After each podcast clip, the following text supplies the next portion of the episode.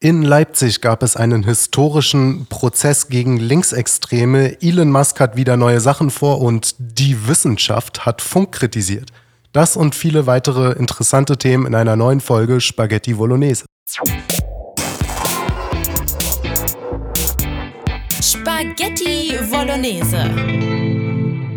Ja, hallo liebe Freunde und Freundinnen bei Spaghetti Bolognese, dem Volontärs-Podcast der jungen Freiheit hier vom Hohenzollern. Mein Name ist Vincent, neben mir sitzt mein geschätzter Freund und Kollege Lorenz. Wie geht's dir?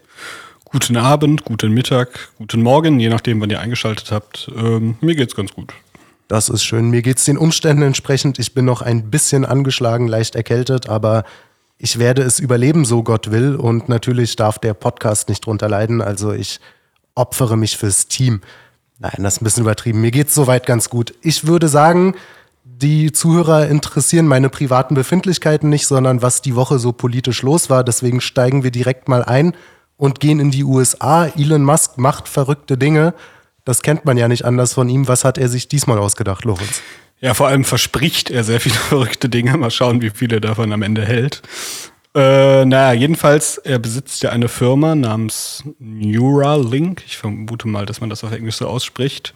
Und die darf jetzt klinischen Studien mit Menschen durchführen, in denen sie äh, Computerchips ins Gehirn setzt und dann Tests damit macht. Die Firma selbst schrieb auf Twitter, Zitat, wir freuen uns mitteilen zu können, dass wir die Zulassung der FDA für den Start unserer ersten klinischen Studie am Menschen erhalten haben.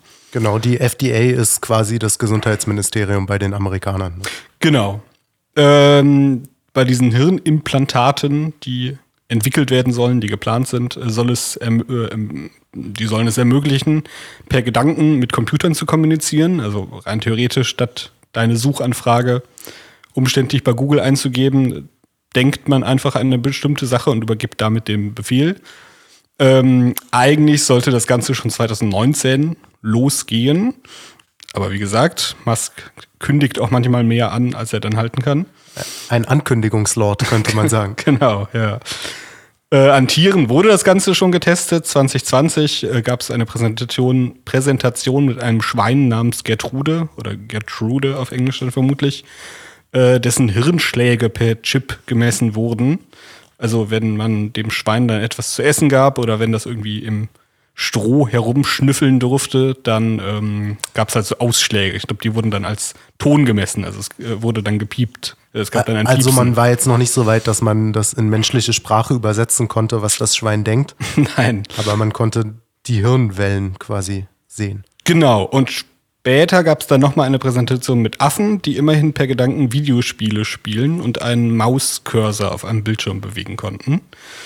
Und am Ende soll das Ganze helfen, ähm, neurologische Krankheiten zu heilen. Also gelähmten Menschen wieder das Gehen zu ermöglichen oder Depressionen langfristig zu heilen, ähm, etc. Jetzt stellte sich mir direkt die Frage, was daran jetzt so bahnbrechend neu ist, weil es gibt ja beispielsweise schon seit Jahren äh, Armprothesen, die, äh, die mit Gedanken bewegt werden bei Menschen, die ihren Arm äh, verloren haben. Stimmt, Stephen Hawkins hat doch auch am Ende seines Lebens mit seinem Gehirn seinen Sprachroboter gesteuert, oder? Der konnte ja, sich doch gar nicht mehr bewegen alleine. Irgendwas war da, ja. Hm?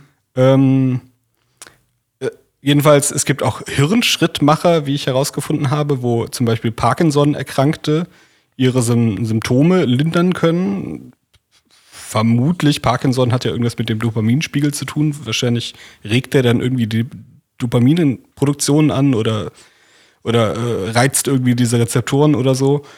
Äh, und eine Verwandte von mir beispielsweise eine künstliche Iris, damit sie halt besser sehen kann. Das war auch kein so großer Einschnitt. Das war halt eine normale Operation, die man ja, das stimmt. Bei Augen-OPs sind die, die Leute mittlerweile sehr, sehr weit. Ja, was ja schon sehr irre ist, dass du eigentlich quasi das Auge so nachbildest. Aber streng genommen ist ja schon eine einfache Kamera eigentlich die Nachbildung eines Auges. Also ja. halt, wo Lichtreflexe dann auf äh, was projiziert werden und man das dann abdrucken kann. Abdrucken kann. Naja, äh, aber was dann wohl zumindest laut der Aussage eines Professors für medizinische Mikrotechnik am Institut für Mikrosystemtechnik der Albert-Ludwig-Universität Freiburg namens Thomas Stieglitz, äh, was äh, nach seiner Aussage dann doch relativ beeindruckend sein soll, ist die Geschwindigkeit, mit der Neuralink seine Produkte verbessert und entwickelt, trotz der erwähnten Verspätung äh, äh, im Vergleich zu den Ankündigungen vorher. Und äh, die Chips sind wohl schon auch recht medizinisch klug äh, konzipiert. Also das Einsetzen ist viel risikolo äh, risikoloser. Ähm, sie sind klein, sie sind flexibel, sie werden in die Schäl Schädeldecke eingearbeitet und dann da versiegelt. Bei einigen Modellen, die es vorher gab, ist es wohl teilweise tatsächlich so, dass sie dann einfach die ganze Zeit Kabel aus dem Kopf ragen und sich dann irgendwie auch zum Beispiel die, die Verbindungsstelle entzünden kann und, und so weiter. Wow. Oder es gibt halt Stellen, wo der Chip dann irgendwie ähm, teilweise von, von Gewebe dann überwuchert wird und nicht mehr so gut funktioniert oder er, oder er ist aus sehr hartem Gewebe und kann sich kann dann irgendwie verrutschen und dann was verletzen und das sind wohl alles Dinge, die äh, die, die Chips von Neuralink wohl besser machen.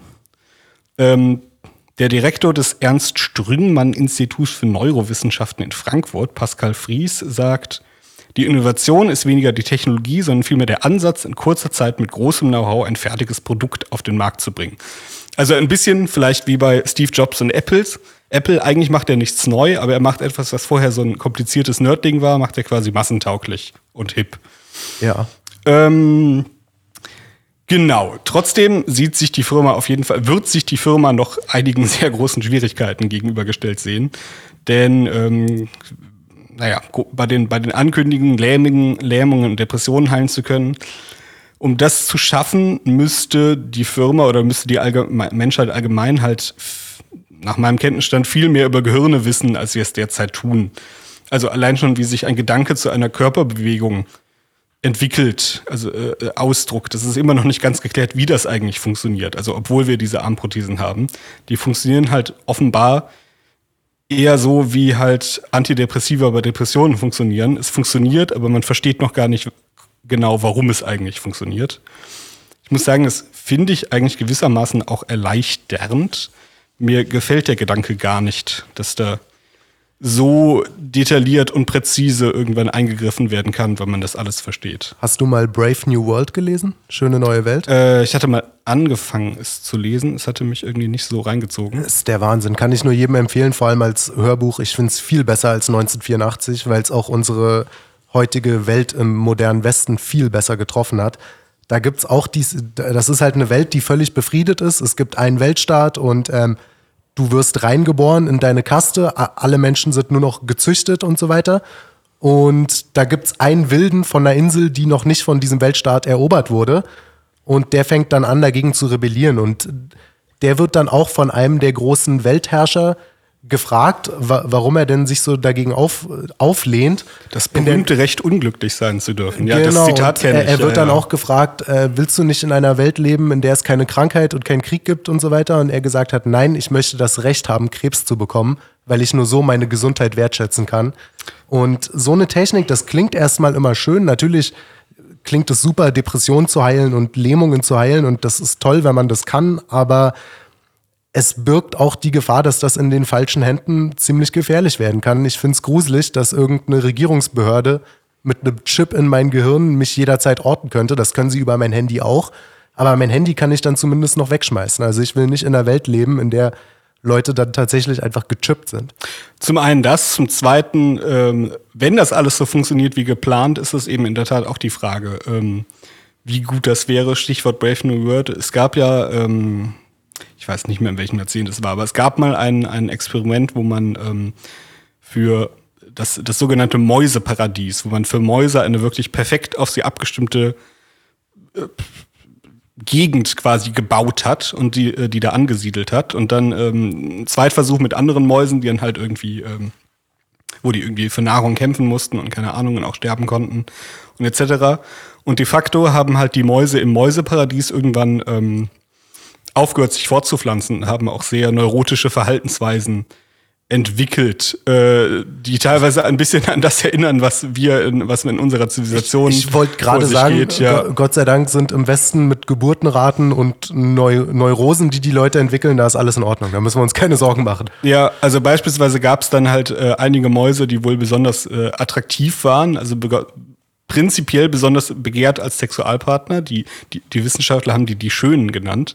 De facto haben diese Mäuse aber aufgehört, ähm, tatsächlich überhaupt Geschlechtsverkehr zu haben, sondern haben vor allem ähm, sich halt mehr geputzt und haben einfach so eine eigene Clique gegründet. Also die Schönen haben dann quasi einfach eine Clique gegründet Ja. von Mäusen, die besonders schön sind und eigentlich besonders attraktiv, ohne das überhaupt einzusetzen. Also es wurde irgendwie zu so einem Selbstzweck. Äh, Solche Verhaltensweisen beispielsweise wurden da offenbar beobachtet. Ja, ist interessant. Bestätigt mich wieder ein wenig darin, dass ich Elon Musk durchaus ambivalent sehe. Ich finde die Sachen, die er auf Twitter macht, super. Aber dann gibt's wieder Momente, wo er Sachen vorstellt, die mir nicht ganz geheuer sind oder wo er sich zu sehr, meiner Meinung nach, von China vor den Karren spannen lässt, beziehungsweise da eine zu positive Meinung zu, zu dem Thema und zu, zu diesem Land und diesem Regime hat. Und ich bin gespannt, wie es da noch weitergeht. Elon Musk wird uns, denke ich, noch lange verfolgen. Ja, äh, ich sehe ihn auf jeden Fall auch ambivalent. Vor allem wirkt er halt gewissermaßen nicht vertrauenswürdig, weil einer dieser Menschen ist, die auch irgendwie alles, ähm, was die tun und so sagen, immer durch diesen Ironieschleier von sich geben. Also immer auch wenn er irgendwas auf Twitter postet, weiß man ja nie, ist das jetzt ernst gemeint, dann verwendet, verwendet er teilweise sehr merkwürdige Memes, wo man sich denkt, das kann eigentlich nicht ernst gemeint sein. Und ich finde es immer komisch, wenn Leute irgendwie meinen, sich nur über Ironie ausdrücken zu können. Das, Ja, das spricht, spricht meiner Erfahrung nach eigentlich immer für Personen, die, ähm, naja, de facto halt auch einfach nicht offenlegen, was sie eigentlich wollen und vorhaben und denken. Das stimmt. Wer ziemlich offen damit umgeht, was er bzw. sie will, war die gute Lina E. Das ist das nächste Thema, zu dem wir jetzt kommen. Um es mal schnell durchzugehen, ich nehme an, ihr habt das alle schon mitbekommen, aber ich mache es trotzdem noch mal kurz. Wer ist Lina E? Lina E wurde 1995 in Kassel geboren, wuchs dort auf und machte 2013 Abitur. Ihre Bachelorarbeit schrieb sie über den Zitat Umgang mit Rechtsextremen in der Jugendarbeit am Beispiel des NSU-Trios in Jena. 2006 ähm, fand der letzte Mord der NSU-Mordserie in Kassel statt, in ihrer Herkunftsstadt.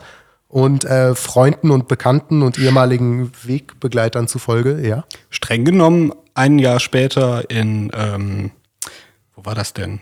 Die, Ach so, Polizist, als- die Polizistin in ähm, Ja, Heilbronn. stimmt, stimmt, stimmt, ja. Aber der, der letzte Mord an, an türkischstämmigen Migranten. Und das hat Lina E. wohl stark politisiert. 2018 zog sie nach Konnewitz um und studierte dann dort weiter Erziehungswissenschaften. Ich hoffe doch Deutsch und Geschichte an der Universität Halle-Wittenberg. Ihr wird vorgeworfen, dass sie sich spätestens im August 2018 einer linksextremen Gruppe angeschlossen hat und die Bundesanwaltschaft wirft ihr auch vor, sie habe eine Zitat herausgehobene Stellung gehabt und sei eine Art ja Anführerin dieser Gruppe gewesen, die sich zum Ziel genommen hat, Rechtsextreme, teilweise auch Leute, die einfach nur als rechtsextrem markiert wurden, planvoll anzugreifen. Der Gruppe wurden mindestens sechs Überfälle zwischen Oktober 2018 und Frühjahr 2020 zugeordnet. Insgesamt kamen 13 Personen dabei zu, Schade, zu Schaden, einige davon lebensgefährlich. Genau. Es gibt da so einige Fälle, ich mache das ein wenig im Schnelldurchlauf, weil es mir eher um den Gerichtsprozess geht als um Lina E., was viele eh schon gehört haben. Im Oktober 2018 zum Beispiel wurde ein Mann namens Enrico Böhm in Leipzig angegriffen. Enrico Böhm war damals Stadtrat im Leipziger Abgeordnetenhaus. Heutzutage ist er fraktionslos. Damals gehörte er zur NPD. Und beim Verlassen seines Wohnhauses wurde er von vier Vermummten verprügelt und mit Pfefferspray attackiert. Das, folgte zu, das führte zu gebrochenen Kniescheiben und Prellungen im Gesicht. Interessanterweise sagte er beim Prozess im September 21, dass keine Frau gewesen, beteiligt gewesen sei, zumindest wisse er das nicht, und hat damit Lina E. entlastet. Das wird oft in diesen Fällen noch vorkommen, weil bei vermummten Angriffen es natürlich nicht möglich ist, Leute wieder zu identifizieren. Ein anderer Fall war zum Beispiel 2019 im Januar. Ein Kanalarbeiter wurde in Leipzig-Konnewitz angegriffen.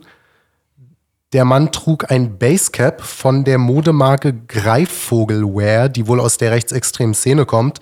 Ich habe von dieser Marke noch nie gehört, mag sein. Das war im Gegensatz zu den anderen Angriffen, die alle geplante Überfälle waren, war das ein Spontanangriff, wo Augenzeugen zufolge noch gerufen, gerufen worden sein soll, das ist ein Nazi, der hat es verdient. Der Mann hat lebensgefährliche Verletzungen davongetragen, er wurde mit Schlägen an Kopf und Rücken traktiert und es wurde auch weitergemacht, als er noch auf dem Boden lag und er hat seitdem eine Angststörung. Im Oktober 2019 wurde in Eisenach in Thüringen das Bullseye, eine rechtsextreme Szenekneipe, angegriffen. Und im Dezember 2019 wurde der Wirt des Bullseyes nochmal angegriffen. Der Mann heißt Leon R. Und die Täter sollen gerufen haben, Leon soll aufhören mit dem Scheiß, sonst bringen wir ihn das nächste Mal um. War das das, wo die sich als Polizei verkleidet hatten? Nein, das war ein anderer Fall. Da haben sie bei jemandem an der Tür geklingelt in Polizeiuniform. Das war bei Paul Rehacek, einem ehemaligen Vorsitzenden der NPD-Jugendorganisation. Bei dem haben sie an der Tür geklingelt, gesagt, Polizei aufmachen. Dann hat der natürlich aufgemacht. Man rechnet ja mit nichts, wenn man hört, Polizei aufmachen. Und dann haben sie ihn da über Stunden traktiert. Besonders perfide, der Mann hatte eine Ausbildung zum Fahrlehrer gemacht. Und sie wussten das und haben ihm gezielt auf die Beine geschlagen. Der Mann ist bis heute berufsunfähig weil er die Kupplung nicht mehr durchdrücken kann mit vielfach gebrochenen Beinen. Mhm. Und wenn man sich teilweise die Videos anguckt, auch von dem Überfall in Ungarn, wo Leute aus diesem Umfeld dabei gewesen sein sollen, da muss man teilweise sagen, es ist ein Wunder, dass noch niemand gestorben ist. Das mit, stimmt. Mit ja. Hämmern jemandem auf den Kopf hauen ist schon, ist nicht die feine englische Art. Waren nicht auch äh, Gab es nicht auch zwei weitere Vorfälle, wo zumindest der Verdacht im Raum stand, dass es die gleiche Gruppe ist? Ein Vorfall, wo eine ähm, die Leiterin einer Immobilienfirma in ihrem, in ihrem Hausflur angegriffen wurde und dann, wo ein Baukran den, ähm, den, den gab es auch. Da ist man sich bis heute nicht sicher, ob das die Gruppe um Lina E. oder wieder eine andere Gruppe ist. Ah, okay. Weil bei dem Baukran, äh, weil Stichwort äh, äh ein Glück, dass es noch keine äh, Tote gab oder ein Wunder, dass es noch keine Tote gab. Ich weiß, bei dem Baukran hatte ich gelesen, ähm, also, da wurde in Leipzig irgendein Baukran einer Immobilienfirma halt irgendwie, ähm, wurde irgendwie Bolzen rausgelöst und so weiter. Ja. Und da hatte halt, nach dem, was ich gelesen habe, hätte eigentlich nicht viel gefehlt und dieser Baukran wird halt tatsächlich umgestürzt auf Wohnhäuser drauf. Also da hätten Ja. theoretisch äh, 100 Menschen sterben können oder so. Oder, ja. Ja, vor dem Überfall auf diesen Wirt des Bullseyes, diesen Leon R., was ich gerade erzählt habe, wo sie, den sie zweimal innerhalb von zwei Monaten überfallen haben und gesagt haben, sonst bringen wir ihn das nächste Mal um. Was ich daran interessant fand, was auch für die mentale Verfassung dieser Leute spricht, einen Tag vor dem Überfall wurde Lina E. in einem dabei erwischt, wie sie versucht haben soll, in einem Leipziger Baumarkt zwei Hämmer zu klauen. Sie wurde von einem Sicherheitsmitarbeiter dabei erwischt, hat ihm daraufhin mit dem Hammer in den Bauch geschlagen und ist geflohen, wurde später aber von der Polizei gestellt und ihre Identität wurde erfasst. Und erst seit diesem Fall hat die Polizei Lina E. überhaupt auf dem Schirm, weil die davor nie polizeilich in Erscheinung getreten ist. Und ich will ja Gott bewahre hier niemandem Tipps geben, aber mir haben sich da schon einige Fragen gestellt. Warum klaut man Hämmer? Kann man die nicht einfach mit Bargeld bezahlen? Äh, kann, kann man sich nicht über eBay Kleinanzeigen irgendwo einen Hammer kaufen? Nee. Warum macht man in einem Baumarkt Okay, mit eBay- Videoüberwachung eBay so Kleinanzeigen einen ist, und ist lässt sich ja, beim Klauen erwischen? eBay Kleinanzeigen ist aber natürlich sofort nachverfolgbar. Gut, gut, ja, das Und stimmt. Aber wenn du in den Laden reingehst und einfach bezahlst mit Bargeld, kannst du immer noch identifiziert werden, klar. Aber zumindest klaust du dich und wirst noch im Baumarkt erwischt. Also das wirkt auch alles sehr impulsiv und nicht durchdacht. Möglich, ja. Aber gut, um, umso besser, dass es nicht durchdacht war. Wer weiß, ob Lina E. bis heute irgendwo auf dem Schirm wäre, weil die Polizei die meiste Zeit davor keine Ahnung hatte, von wem diese Anschlagsserie überhaupt ausgeht, weil immer wieder in Sachsen und in Thüringen ähm, ja, Leute massiv zu Schaden gekommen sind. Auf jeden Fall wurde die, diese Gruppe jetzt, gestell, jetzt gestellt, zumindest teilweise. Einige sind auch noch ähm, auf der Flucht. Und ich fand es ganz interessant, wie die Taz darüber geschrieben hat, weil die sich da sehr auf, aufmerksam und ausführlich mit befasst haben. Da zitiere ich jetzt mal kurz. Und dann ist um 19.48 Uhr Lina E. tatsächlich frei. Nach mehr als neun rekordverdächtigen Stunden Urteilsverkündung setzt Richter Hans Schlüter-Staats zu seiner letzten Amtshandlung im Prozess gegen die 28-jährige Leipzigerin und drei Mitangeklagte an und setzt ihren Haftbefehl gegen Auflagen außer Vollzug. Die zuvor von ihm verhängten fünf Jahre und drei Monate seien in ihrem Alter schon, Zitat, heftig und gravierend, hatte Schlüter Staats erklärt. Sie habe sich im Prozess aber positiv abgehoben, von einer Fluchtgefahr sei derzeit nicht auszugehen. Das finde ich wichtig, das sollte man sich kurz merken. Inwiefern hat sie sich positiv abgehoben? Sie hat meines Wissens komplett die Zusammenarbeit und die Aussage und alles verweigert. Ich weiß es nicht, zumal wenn man sich die wichtigsten Akteure anguckt, Polizei und, und Staatsanwälte gehen davon aus, dass es ungefähr eine Gruppe von 15 Leuten war, von denen auch noch nicht alle bekannt sind. Aber da waren Leute dabei, zum Beispiel Johann G., Manche Medien nennen ihn den Verlobten von Lina, andere sagen, es wäre der Ex-Partner. Auf jeden Fall hat sich der gute Mann Hate Cops, also Hasse Bullen, auf die Fingerknöchel tätowiert und ist seit mehr als zwei Jahren untergetaucht. Thomas J. ist auch aktuell auf der Flucht.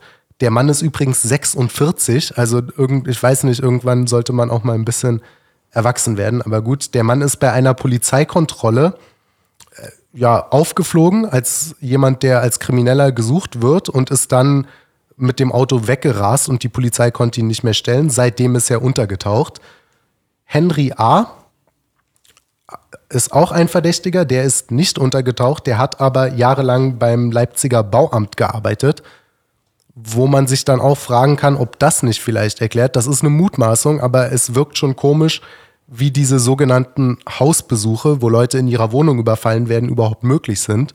Man muss die Adressen von den Leuten ja erstmal haben und Leipzig ist jetzt auch kein Dorf. Ja. Also irgendwo müssen die das herhaben. Es gibt noch einen nicht bekannten Mann, beziehungsweise der Presse nicht namentlich bekannt, weil da natürlich auch noch Entwicklungen laufen, der sich in Nordsyrien einer PKK-nahen Gruppe angeschlossen haben soll und Schießtraining absolviert hat der Mann ist auch untergetaucht. Also so viel zu der. Ah, die also äh, tatsächlich in guter alter RAF-Tradition. Die sind ja damals äh, zu den Palästinensern in Jordanien gefahren. Genau. genau. Ja. ja, also wo man sich fragt, wie viel Fantasie man eigentlich haben muss, um da keine Fluchtgefahr zu sehen. ja, also ähm, die meisten ihrer guten Bekannten sind, äh, sind genau sind nicht, weil nicht als normale Bürger unter uns. Ja. Genau. Und es ist natürlich man hat natürlich mit gewalttätigen Neonazis, die meisten davon, die allermeisten waren tatsächlich gewalttätige Neonazis. Da waren auch viele dabei, die zum Beispiel bei, bei diesen Ausschreitungen in Konnewitz dabei waren, wo Leute aus dem Neonazi-Hooligan-Milieu das linke Viertel da in Leipzig angegriffen haben und so weiter. Man hat die Tendenz, mit solchen Leuten weniger Mitleid zu haben, als wenn es einem völlig normalen Menschen passiert. Ich möchte dazu aber auch anmerken, abgesehen davon, dass Selbstjustiz nie in Ordnung ist, dass es zum Beispiel in Budapest auch einen völlig Unbeteiligten getroffen hat. Ja, sowohl in Budapest als eben diesen Bauarbeiter und auch Selbstjustiz. Na, ja, auch, ja, klar. Auch Selbstjustiz finde ich eigentlich auch nicht den richtigen Begriff. Selbstjustiz setzt ja voraus, dass die Person vorher eine Straftat begangen, äh, begangen hat. Wenn sie aber einfach nur angegriffen wurde, weil sie NPD-Mitglied war, das ist ja keine Straftat. das stimmt. Im Fall von dem NPD-Politiker ist das nicht mal eine Straftat. Und auch wenn dich jemand verprügelt, so traurig das ist, aber dafür gibt es eine Polizei, um den dann zu verhaften. Dann kannst du nicht am nächsten, klar, in Notwehr in dem Moment, ja. darfst du natürlich zurückhauen, aber du kannst nicht am nächsten Tag dem dann auflauern mit drei Leuten und ihn von hinten angreifen. Das geht auch nicht, weil dann bräuchten wir keine Polizei und keinen Staat. Also das funktioniert halt so nicht. Ich bin mal gespannt, ob was dabei rauskommt. Also sie hat jetzt Bewährungsunterlagen, sie musste Bewährungsauflagen, sie musste ihren Pass und ihren Reisepass abgeben und muss sich regelmäßig bei der Polizeiwache melden. Die Sache ist aber die, selbst wenn das jetzt alles sauber läuft und sie nicht untertaucht, ihre Untersuchungshaft, in der sie zwei Jahre lang saß, wird schon mit angerechnet. In der Regel verliert man ungefähr ein Drittel seiner Haftzeit bei guter Führung. Mhm. Also wenn sie sich ein bisschen zusammenreißt und im Knast keine Schlägerei anfängt, ist sie nach Adam Riese in grob einem Jahr wieder draußen. Wenn nicht sogar schon vorher, weil das Urteil noch nicht rechtskräftig ist. Interessant bei dem Richter ist übrigens, das ist derselbe, der die Gruppe Freital damals verurteilt hat. Ähm, Wikipedia hat dazu geschrieben, die Bundesanwaltschaft bringt folgende Anschläge mit der Gruppe in Verbindung. Erstens den Anschlag auf eine Asylbewerberunterkunft in Freital mit pyrotechnischen Sprengsätzen in der Nacht zum 1. November 2015. Bei den Explosionen erlitt ein Bewohner durch umherfliegende Glassplitter mehrere Schnittwunden im Gesicht. Die anderen Bewohner konnten sich rechtzeitig im Flur der Unterkunft in Sicherheit bringen. Es wurden sieben mutmaßliche Täter entwickelt, ermittelt. Zweitens, den Angriff auf das Wohnprojekt Mangelwirtschaft in Dresden, das sich in der Flüchtlingsarbeit engagierte, in der Nacht zum 19. Oktober 2015. Beleuchtete Fenster wurden mit Steinen eingeworfen. Anschließend wurden illegale Böller in die Räume geschleudert. An der Hintertür zündeten mehrere Täter zwei weitere mit Buttersäure präparierte Sprengsätze. Laut Zeit hätten die Täter erwartet, dass die Hausbewohner in diese Richtung fliehen würden. Einer der Sprengsätze explodierte. Die Ermittlungen ergaben, dass der Anschlag geplant und gut vorbereitet war. Drittens den Anschlag auf eine Asylbewerberunterkunft in Freital in der Nacht zum 20. September 2015. Es wurde ein Sprengsatz am Küchenfenster einer Unterkunft gezündet. Die Bewohner konnten in den Flur ihrer Wohnung flüchten, bevor die Explosion Fensterscheiben und Inventar zerstörte. Verletzt wurde niemand. Die Urteile damals waren, nach 73 Verhandlungstagen gab es im 7. März 2018 das Urteil, dass gegen die acht Angeklagten Freiheitsstrafen zwischen vier und zehn Jahren verhängt wurden. Wegen Redelsführerschaft erhielten die Angeklagten Timo S. und Patrick F. mit zehn und neuneinhalb Jahren die höchsten Strafen. Der zur Tatzeit erst 18-jährige Justin S. der im Prozess umfangreich ausgesagt hatte, wurde nach Jugendstrafrecht zu vier Jahren verurteilt, die 29-jährige Maria K. zu fünfeinhalb Jahren Gefängnis. Ich also, find, ich, halten wir, also halten wir mal fest, der, der, äh, der Täter, der in diesem Fall kooperiert und ausgesagt hat, hat, ähm, von, hat fast dieselbe ähm, Haftschwere bekommen wie jetzt Lina E., die als Rädelsführerin, die völlig un, sich völlig unkooperativ verhält. Genau, bekommen. genau.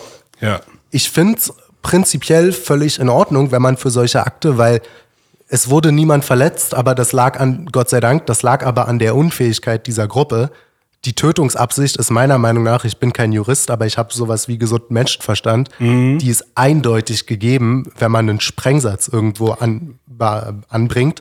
Ich finde es in Ordnung, Leuten dafür vier bis zehn Jahre zu geben, aber dann gebt die doch bitte auch Lina E. und Konsorten. Ja. Also äh, entweder harte Justiz oder Laissez-faire-Justiz, aber nicht mal so, mal so, je nach Gusto. Ja, wobei Sprengsätze auch vers natürlich Verschiedenes bedeuten kann. Also wenn es quasi eine selbstgebaute Nagelbombe ist oder so weiter, dann äh, liegt da ganz klare Tötungsabsicht vor.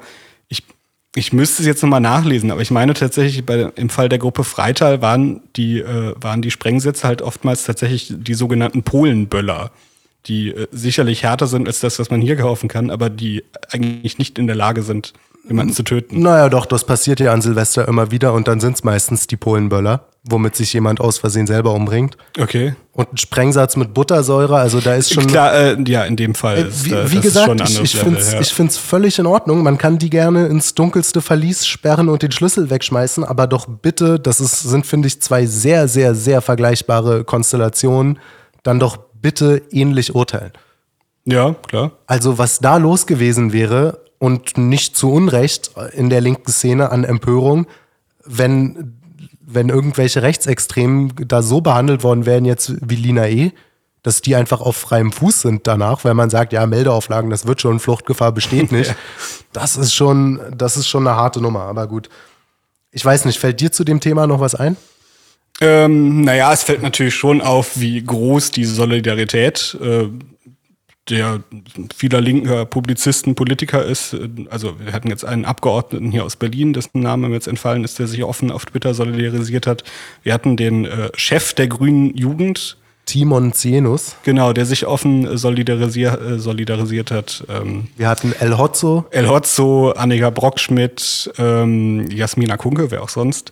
Ähm, ja, man äh, geht halt völlig, völlig ungeniert, ungeniert damit hausieren, dass man das im Endeffekt ähm, gut findet, okay findet, nicht, nicht strafwürdig. Und ähm, ich meine, diese ewigen, äh, äh, diese ewigen Fälle, weil man imaginiere, es wäre umgekehrt, das ermüdet natürlich auch, aber de facto ist es natürlich so, dass sich in, in keinem Fall, wo in, in dem ein Rechter irgendeine Gewalttat begeht, sich danach irgendwelche Publizisten ja. oder äh, AfD-Politiker mit dieser Person solidarisieren, sondern im Zweifelsfall halt immer, ähm, äh, sondern eigentlich fast immer halt gesagt wird, ähm, mit der Person haben wir nichts zu tun, wir verurteilen die Tat etc. etc. Der soll ruhig seine Strafe bekommen.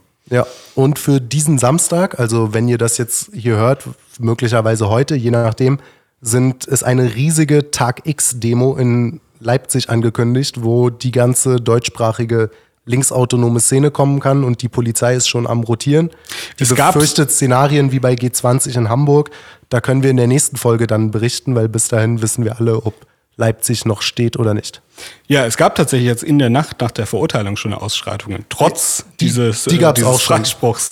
Also sogar quasi äh, bei, bei milder Strafe wird die Justiz trotzdem zurückgestraft. Die gab es auch schon. Aber vielleicht wird ja Lina E. als Lehrerin künftig nutzlos, denn Schüler in Hamburg sind mit der Technik auf dem Stand der Dinge. Lorenz, führ uns ein, was haben die Kids ausgefressen?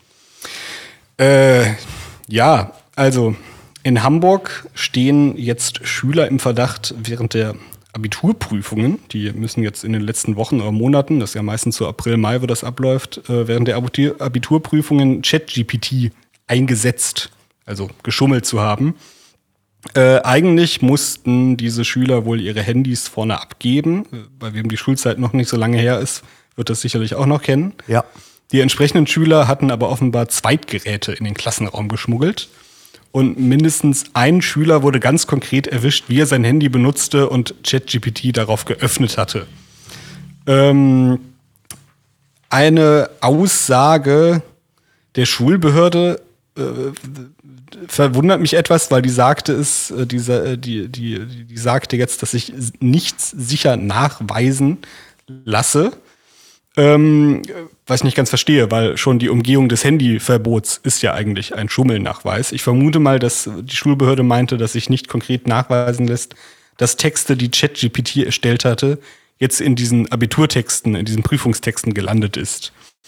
Ja, okay, verstehe. Ähm, aber an für sich ist die Sache natürlich sehr spannend. Also es war, ist eigentlich keine Überraschung, dass, dass das so passiert ist, dass ähm, man da so äh, dran herangegangen ist. Ich meine, per Internet schummeln konnte man schon vorher, also man konnte Antworten googeln, Wikipedia konsultieren etc. Aber da stößt man ja nur auf vorgefertigte Texte, Artikel etc. Und wenn niemand etwas konkret über dieses spezifische, spezifische Subthema verfasst hat, dann ist man aufgeflogen. ChatGPT kann man ja hingegen ganz konkret Fragen stellen. Das heißt, du kannst eben de facto auch einfach die Prüfungsfragen stellen. Ja. Und er gibt dir in den meisten Fällen eine, ähm, eine vernünftige Antwort. Also ich hatte neulich selbst auch noch mal äh, ein bisschen herumprobiert mit ChatGPT, hatte ihn dann gebeten, mir die äh, Thesen von Arnold Gehlen zu beschreiben und anschließend, dass er die Technikkritik von Gehlen mit der von Heidegger vergleicht. Und die Antworten waren recht gut. Sie waren detailreich genug und andererseits äh, waren sie auch tatsächlich so gut heruntergebrochen und so verständlich erklärt, dass es halt eigentlich wirklich jeder auch begreifen kann. Bei Wikipedia Ja. tendiert es ja zum Beispiel teilweise dann schon auch dazu, dass dann irgendwie Texte in einer bestimmten Fachrichtung auch so ein bisschen in so einer Fachsprache verfasst sind, wo wenn man jetzt beispielsweise sich mit Philosophie nicht auskennt, dann äh, der Wikipedia-Text über einen bestimmten Philosophen dann auch schon man erstmal reinkommen muss. Ähm, naja, ich, ich glaube, das letzte Thema hatten wir jetzt sogar schon mal, aber auch äh, manche, Teile, manche Teile unserer Arbeit als Journalist ließen sich ja fast schon durch äh, ChatGPT machen. Also zum Beispiel einfach Inhalte im Meldungsstil zusammenzufassen. Ja, also ChatGPT ist ja noch nicht aktu ans aktuelle Internet angeschlossen. Das ist richtig, aber du kannst mir vor die Informationen quasi füttern auch. Das kannst du machen. Das ist dann Ja. mehr Aufwand, als wenn du es einfach selber schreibst. Aber im Prinzip wäre es erstmal möglich und mal schauen, was da noch kommt. Ich finde es interessant, dass, dass die, die, das ganze Schulkonzept in gewisser Weise über den Haufen wirft. Weil der erste Reflex für alte Säcke wie uns, die aus der Schule draußen sind, ist dann zu sagen, ja, ich musste früher noch auswendig lernen, das sollen die Kids jetzt auch machen, die verdummen doch alle mit ihren Handys. Aber de facto, wenn es die technische Möglichkeit gibt, dann ist es eigentlich nur vernünftig. Ich denke, es wäre ein fatales Signal, jetzt ChatGPT an Schulen zu verbieten und so weiter, weil ob man es mag oder nicht, aber technische Innovationen verschwinden nicht, wenn sie einmal aufgetaucht sind. Und ich denke, es wäre vernünftig, den Kids einen guten Umgang damit zu erklären, den Kids mehr zu erklären über, über Grundlagen, Quellenrecherche, über Primärquellen checken und so weiter Ja. und eine gewisse Medienkompetenz beizubringen, statt einfach zu sagen, das ist Teufelszeug. Wir haben früher noch in der Bibliothek äh, ins Lexikon geschaut. Die Zeiten sind nun mal vorbei.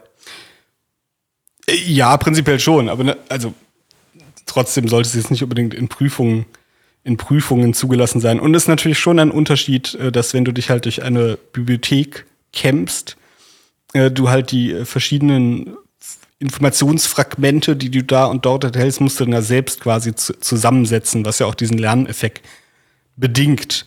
ChatGPT ist halt ja wirklich mehr so der, der, ähm, der, der haut halt raus und du kannst es halt verwerten. Aber ich frage mich schon quasi, wie, wie, ähm, wie stark da der, der Lerneffekt ist. Ich meine, schon beim, beim Internet ist es ja meines Wissens so, dass sich auch schon feststellen lässt, dass quasi ähm, die meisten Jugendlichen halt eher so ein bruchstückhaftes Wissen haben und so Fragmentwissen und sich das nicht so richtig stimmt, äh, ja. äh, verbindet. Ähm, naja, was JetGPT auf jeden Fall halt noch nicht kann, was dann, was dann halt relevant ist für, für solche Fragen, ähm, er ist halt null kreativ. Also ich hatte mir auch einmal äh, ähm, da fiel mir kurz vor Redaktionsschluss keine gute, fetzige Schlagzeile ein. Da habe ich auch mal geschaut, was ChatGPT zur Inspiration ausspuckt. Und es kam halt nur absolut, absoluter Unsinn raus. Oder halt langweilige Sachen vor allem, weil ChatGPT natürlich auch menschlichen Humor überhaupt nicht versteht. Ja, ich habe Oder Assoziationen oder Anspielungen und so weiter. Ich habe auch mal gefragt, ob er mir einen Witz erzählen kann und da ist Nonsens bei rausgekommen. Also einfach kein Satz, der irgendeinen Sinn ergibt. Ich kann es nicht mehr reproduzieren. Es war auf jeden Fall Schwachsinn. Ja. Also Witze erzählen zum Beispiel funktioniert noch nicht ganz so gut, aber mal schauen, wie weit die Technik da ist. Witze erzählen können auch einige Zeitjournalisten, wobei sie das leider wahrscheinlich ernst meinen. Die gute Vanessa Wu hat einen Artikel geschrieben, er fängt schon schön an, der Titel ist Sie werden die Mächtigen sein. Deutschland will nicht begreifen, was es heute ist. Ein Land, in dem Migranten nicht mehr Minderheit sein werden, sondern gefragter denn je. Kommen da noch alle mit? Zur Autorin ganz kurz zur Einordnung. Sie schreibt über sich selbst auf der Website der Zeit. Ich habe Ethnologie, internationales Recht und Südostasien in München, Paris und London studiert und danach die Deutsche Journalistenschule besucht. Im Anschluss ging es zu Zeit Online zurück ins Politik- und Gesellschaftsressort. Seit 2019 bin ich im Ressort X für Schwerpunkte und Reportagen. Für meine Arbeit wurde ich unter anderem mit dem Theodor Wolf Preis, dem Helmut Schmidt Preis und dem Lessing Preis für Kritik ausgezeichnet. Natürlich wurde sie das. 2018 wählte mich das Medium Magazin zu den Top 30 bis 30 und 2021 war meine Reportage Bete für mich für den Egon Erwin Kisch Preis nominiert.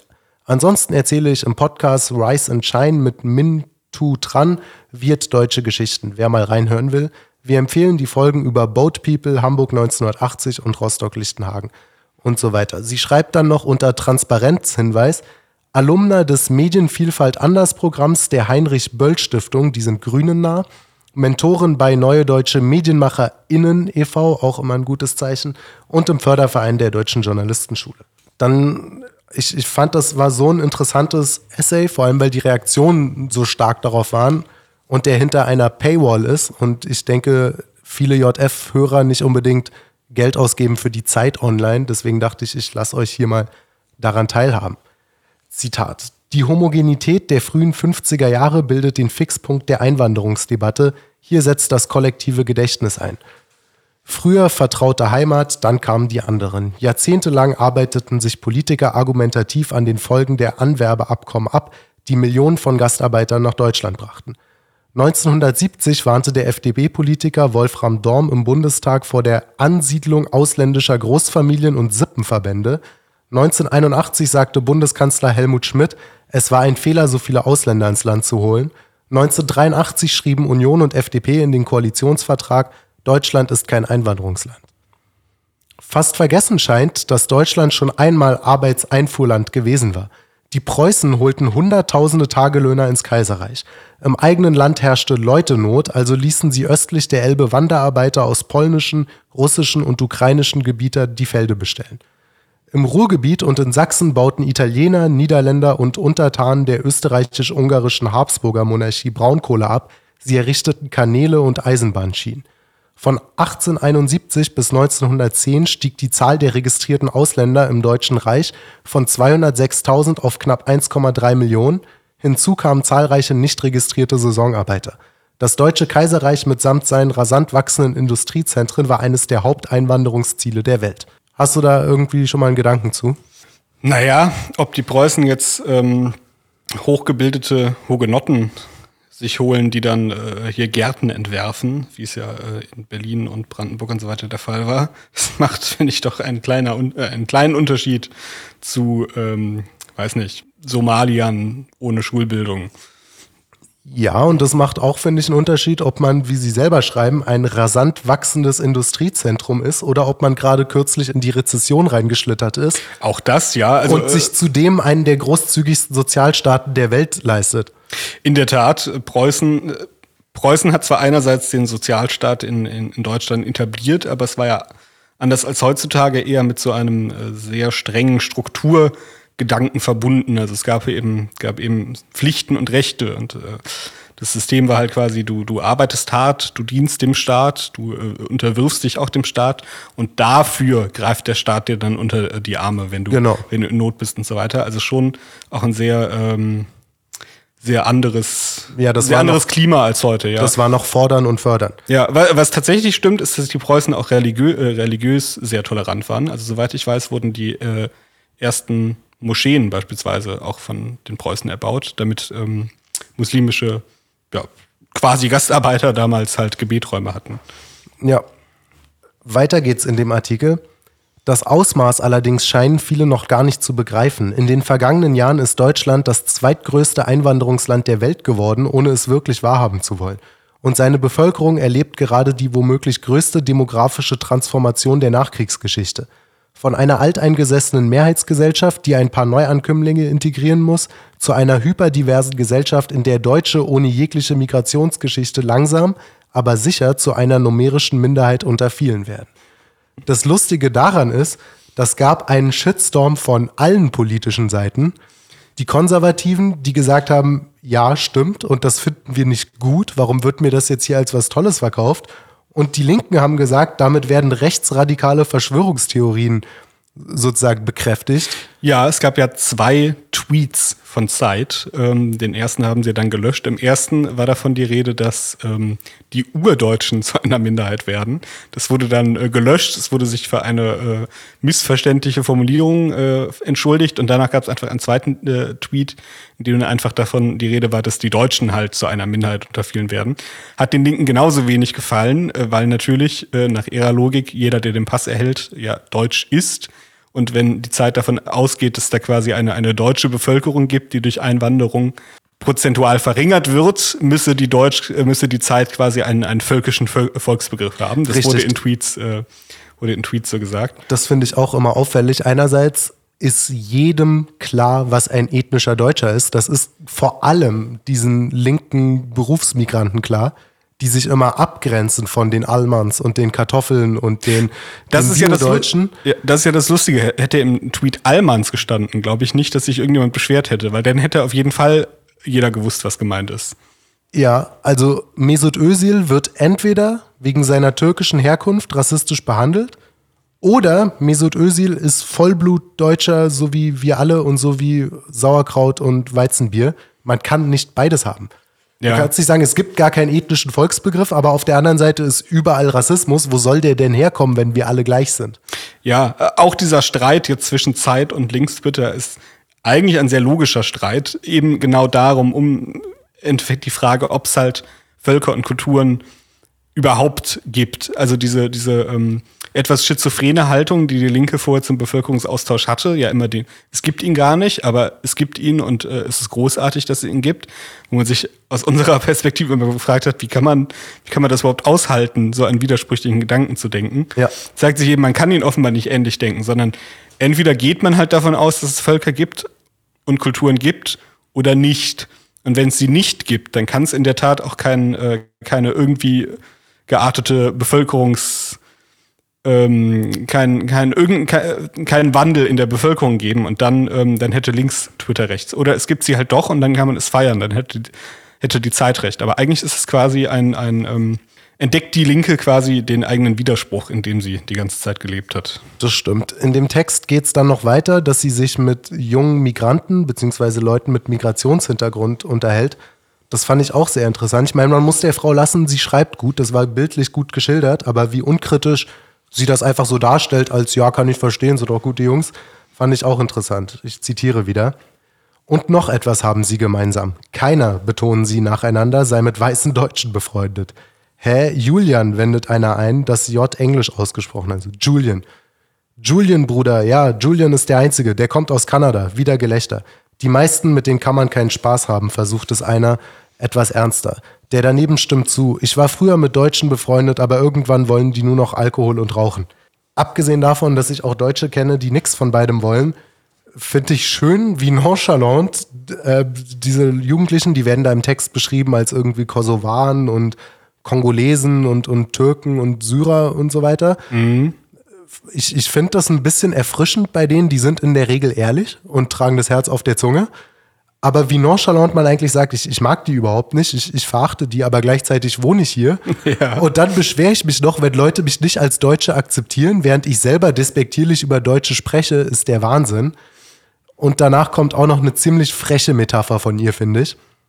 Da schreibt sie, es ist fast wie in einer Studi-WG, in der ein besonders ordentlicher Mitbewohner demonstrativ den Tisch abwischt und passiv-aggressive Nachrichten hinterlässt, während der andere Mitbewohner ständig feiern geht und die ganzen Krümel gar nicht erst wahrnimmt. Nur, dass in einer WG niemand auf die Idee kommen würde, aus unterschiedlichen Vorstellungen von Sauberkeit eine Identitätsdebatte zu machen. Die Sache ist halt, aus der WG zieht man normalerweise irgendwann aus und äh, gründet dann ein komplett anderes Leben. Richtig. Und ein Land ist keine WG, sondern ein Haus, das unsere Ur-Ur-Ur-Ur-Urgroßeltern gebaut haben. Also die WG-Metapher kann man von mir aus noch in USA, Australien, Neuseeland, Kanada nehmen. In Ländern, wo die Mehrheitsgesellschaft selber eingewandert ist. Aber es gibt halt nun mal indigene Europäer und die kommen halt aus Europa. Ja, ich finde es auch es ist natürlich auch in dem, Zart, äh, in dem Zitat interessant, wie sie die verschiedenen Mentalitäten charakterisiert. Denn es ist natürlich völlig klar, dass mit dem passiv-aggressiven Mitbewohner, der demonstrativ den Tisch abwischt und so gehässige Nachrichten hinterlässt, dass, halt, dass das halt die Deutschen in dieser Metapher sein sollen. Das ist natürlich auch interessant, wie sie halt eben de facto die Bevölkerung, die noch Mehrheitsbevölkerung des Landes sieht, in dem sie lebt. Wohingegen halt vor allem wohingegen halt die PCs quasi die coolen Partymachenden äh, äh, genau, Checker-Studenten sind. Genau, wo man dann aber auch sagen muss, es ist in Ordnung, spießig zu sein. Da gab es doch früher sogar die Werbung von Schwäbisch Hall. Ja. Und Papa, wenn ich groß bin, will ich auch mal Spießer werden, wo die in so einer Bretterbude leben und dann erzählt die ihrem Punkvater, ähm, ja, die, die, die Lisa aus meiner Schule, die haben ein richtig schönes Haus und die haben sogar einen Pool. Und dann sagt der Vater, das sind alles Spießer. Und irgendwann sagt sie, wenn ich groß bin, will ich auch mal Spießer werden. Ich erinnere also, mich an die Werbung. Spätestens, ja. wenn du mal in der Prüfungsphase drin steckst, hast du lieber einen Mitbewohner, der Rücksicht nimmt, sich normal höflich benimmt und den Flur wischt. Da ist mir eine passiv-aggressive Nachricht lieber, als wenn der die ganze Nacht Party macht. Ja, absolut. Ja, vor allem, wenn, wie sie ja selbst schon beschreibt, irgendwann äh, der äh, ordentliche Mitbewohner in der, in der Minderheit ist und die Partymacher halt in der Überzahl. Und anders als in der Studi-WG man eben nicht einfach ausziehen kann, es sei denn, du verlässt halt buchstäblich das Land. Ja, ich finde insgesamt, ich hätte da jetzt noch ewig weitermachen können, aber ich, ich denke, ihr habt alle verstanden, worum es in dem Text ging. Es kommen natürlich auch wieder das übliche Dummstellen an einer anderen Texte. An, an einem anderen Stellen im Text sagt sie über ein 2500 Seelendorf oder winzige Kreisstadt in Baden-Württemberg, die einen 2015 gekommenen Syrer zum Bürgermeister gewählt haben, von wegen, dass diese Region dort auch wegen der Autoindustrie schon immer viele Migranten hatte und so weiter. Und schreiben dann, viele der Bewohner kommen ursprünglich von woanders, aus Stuttgart, Tübingen oder Rumänien. Wer kennt sie nicht? Die Stuttgarter und Tübinger Battle Clans, die ja. die Berliner Polizei auf Trab halten. Das ist alles das Gleiche. Also ob jemand aus Tübingen oder aus Somalia hierher kommt, was spielt das für eine Rolle? Das ist doch wurscht. Ja, es gibt mehrere, mehrere schöne Stellen des, des, äh, des Dummstellens in diesem Artikel, auch wo sie dann äh, darüber berichtet, dass ja das Land multikultureller und zugleich auch sicherer gew gewesen wäre in den letzten Jahren seit ja. 2000, was ja zeigen würde, dass Multikulti keine Gewalt verursacht.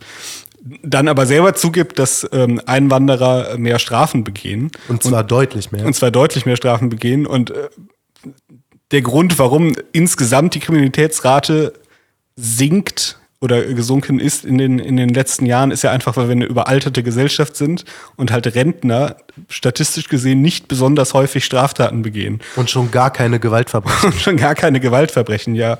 Also ab dem Zeitpunkt, wo in so 20, 30 Jahren, wenn die Boomer-Generation stirbt, dann wird sich auch das ändern. Und mit, je nachdem, wie viel Zuwanderung äh, oder mehr oder weniger Zuwanderung wir haben, das wird einen starken Kombina- Einfluss darauf In Kombination haben. mit der wirtschaftlichen Lage, also wie es mit der WG-Kasse aussieht, um in der Metapher zu bleiben. Genau, wie die WG-Kasse aussieht und wer da eventuell noch so alles einzieht oder ähm, dann äh, sehen die Statistiken im Zweifelsfall auch schon mal ganz anders aus in 30 Jahren. Das stimmt. Statistiken sind natürlich eine große Leidenschaft von uns, denn wir sind ja Freunde der Wissenschaft, denn die Wissenschaft lügt nicht, die Wissenschaft ist vor dem Chef morgens im Laden, schneidet sch nice schweißfrei den Döner. Sorry, das war jetzt ein bisschen Klamauk, muss ja auch mal sein. Ähm, die Otto Brenner Stiftung hat sich mal das Online-Angebot von, das Jugendangebot von ARD und ZDF namens Funk angeguckt und da hast du dich drüber schlau gemacht. Was ist dabei rausgekommen, Lorenz? Ähm, richtig, genau. Die Otto Brenner Stiftung, die übrigens zu IG Metall gehört und sich der Förderung von Wissenschaft und Forschung äh, verschreibt, die hat ähm, genau eine Studie zum öffentlich-rechtlichen Jugendmedienformat Funk veröffentlicht. Und äh, sie waren äußerst kritisch. Tatsächlich schon der Untertitel dieser Studie zeigt ungefähr, wohin die Reise geht. Er lautet nämlich, Zitat, wie die Reportageformate von Funk Wirklichkeit konstruieren. Ähm, sie, sie beginnen damit, dass man diesen Formaten äh, ja häufig vorwerfen würde, dass sie eine recht subjektive, sehr emotionale und auch emotionalisierende Machart an den Tag legen. Und im Endeffekt besteht die Studie daraus, dass sie ähm, diesen Vorwurf bestätigen. Also das beginnt damit, dass insgesamt 79 Prozent aller Funkberichte in den Bereich des New Journalism fallen, also Berichte, Reportagen sind, die stark erzählerisch geprägt sind, stark narrativ geprägt sind, sehr die individuelle Perspektive des Journalisten oder des Journalistenteams in den Fokus rücken. Immer der Klassiker dieses, ich fahre auf ein Konzert, Genau, ja. nehme ja. psychedelische Pilze und schaue, wie es mir dabei geht. Ja, genau, Also ja. abgesehen davon, dass das nicht wirklich einen, einen tollen Bildungswert hat, den man im Rundfunk erwarten würde, kann es auch sein, dass der nächste völlig anders reagiert auf diesen psychedelischen Pilz. Also es ist eigentlich überhaupt kein Mehrwert dabei, außer dass der Autor ein bisschen Spaß auf einem Festival hatte und äh, damit sein Geld verdient. Naja, wenn es wirklich ein, wirklich ein fähiger Mann äh, oder eine fähige Frau macht, kann New Journalism auch großartig sein. Ich meine, äh, Truman Capote hatte mit mit äh, mit ähm, äh, äh, kaltblütig ja im Endeffekt den ersten New Journalism Kriminalroman oder Kriminalbericht verfasst und das ist ja quasi ein ein, ein Klassiker oder auch allgemein ähm, gab es ja auch in den, in den 60ern, 50ern, 14 in den USA diese Phase, wo dann Journalisten so sehr poetische Berichte geschrieben haben, dann auch die eine oder andere Sache mal dazu erfunden haben, was dann vielleicht journalistisch fragwürdig war, aber wo quasi literarisch großartige Texte bei äh, rumgekommen sind. Damit würde ich Funk jetzt nicht unbedingt vergleichen. Ähm, jedenfalls weiter die Studie. Zitat. Ähm, also, das sagt die Otto Brenner Stiftung weiterhin über Funk. Zitat. Klassische Berichterstattungsmuster wie der investigative Journalismus treten deutlich seltener auf, nämlich nur zu 5,1 Prozent. Wir erinnern uns 79 Prozent New Journalism. Objektive journalistische Konzepte wie Informationsjournalismus kommen gar nicht vor. Äh, bei den Themen dominieren Porträtreportagen zu 36,4 Prozent, Milieureportagen 21,4 Prozent und jetzt kommt der Pilztrip auf dem Festival, Selbsterfahrungsreportagen Yes. 22,9 Prozent. Äh, der Fokus ist auch recht eng gesteckt. Äh, fast alle Beiträge, wo es sich um Ereignisse handelt, die in irgendeinem konkret lokalisierbaren Ort stattfinden, ähm, geht es um Großstädte, halt Berlin natürlich äh, sehr häufig.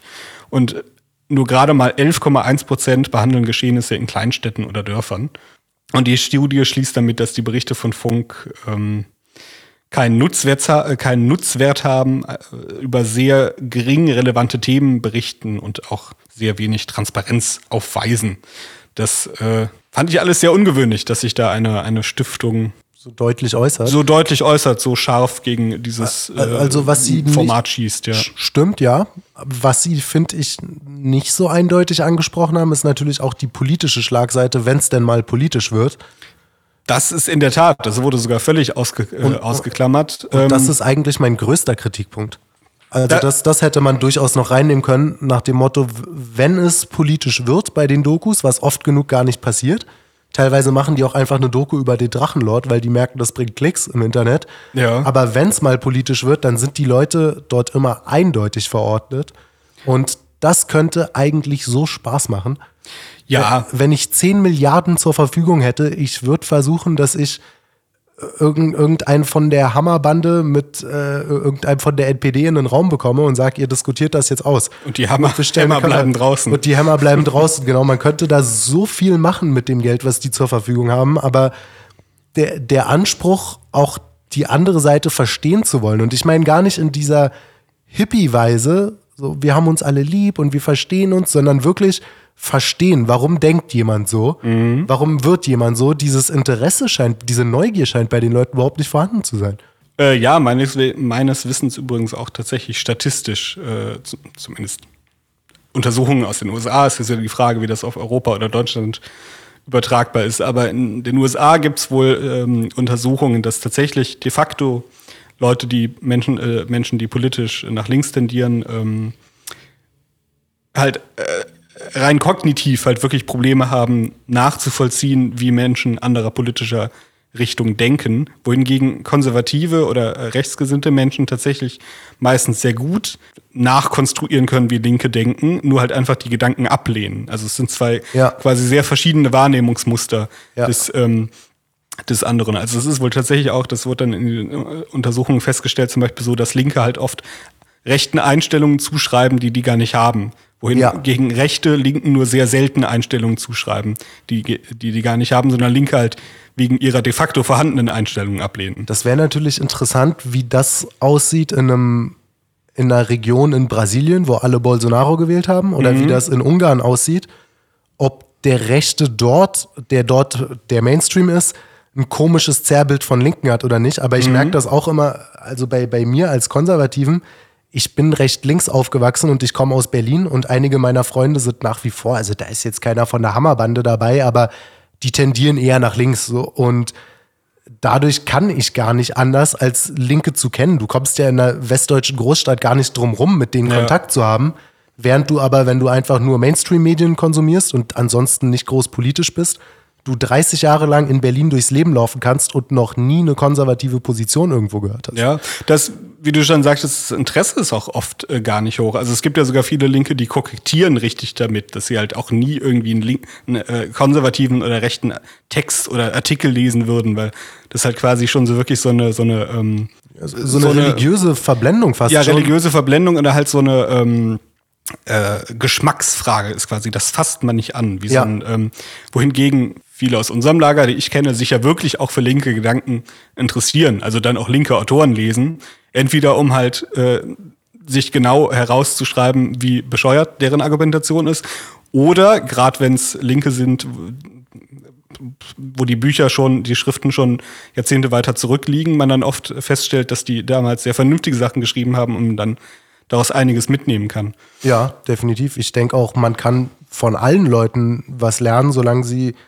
intelligent sind und gut schreiben können, würde ich dann niemanden ausschließen und mir sagen, das höre ich mir überhaupt nicht an oder so. Also das Ja. liegt mir ziemlich fern und das ist gerade für Journalisten auch eigentlich, sollte das ein absolutes Ausschlusskriterium sein, dass man genau das Ja. eben nicht tun sollte. Ja, ein Abschlusssatz vielleicht noch zu dieser Studie der Otto Brenner Stiftung. Ähm, äh, man kann natürlich schon sagen, dass sie jetzt aufs Politische nicht eingegangen sind. Es wäre natürlich auch streng genommen ein sehr anderes Thema, weil wenn sie halt konkret einfach die journalistische Machart der, ähm, der Berichte jetzt erstmal erforschen wollten, dann quasi noch mit reinzubringen, wie die politisch, in welche politische Richtung die tendieren, das sind natürlich schon gewissermaßen auch zwei sehr unterschiedliche Themen. Das stimmt natürlich. Vielleicht machen sie das ja beim nächsten Mal. Ja. Ja, Leute, ich hoffe, ihr hattet Spaß. Mir hat es auf jeden Fall Spaß gemacht. Ich denke, es war eine interessante Folge. Wenn ihr in Berlin seid, geht in die Bibliothek des Konservatismus. Da gibt es jeden zweiten Mittwoch eine interessante Lesung. Kauft euch die junge Freiheit in gut sortierten Zeitungsgeschäften eures Vertrauens oder denkt zumindest drüber nach. Wer kein Fan von Papier ist, kann sich auch ein Online-Abo holen auf der Website jungefreiheit.de. Folgt der Jungen Freiheit auf allen sozialen Kanälen, Instagram, Telegram, Twitter, Facebook, auch JFTV auf YouTube. Da kommen immer wieder interessante Exklusivreportagen zu allen möglichen gesellschaftlichen Themen. Kommt gut ins Wochenende, wenn ihr in Leipzig wohnt. Lasst euch nicht mit Steinen bewerfen am Samstag. Lasst euch nicht ärgern, bleibt frohen Mutes, genießt das Wetter und bis zum nächsten Mal. Ciao. Ciao.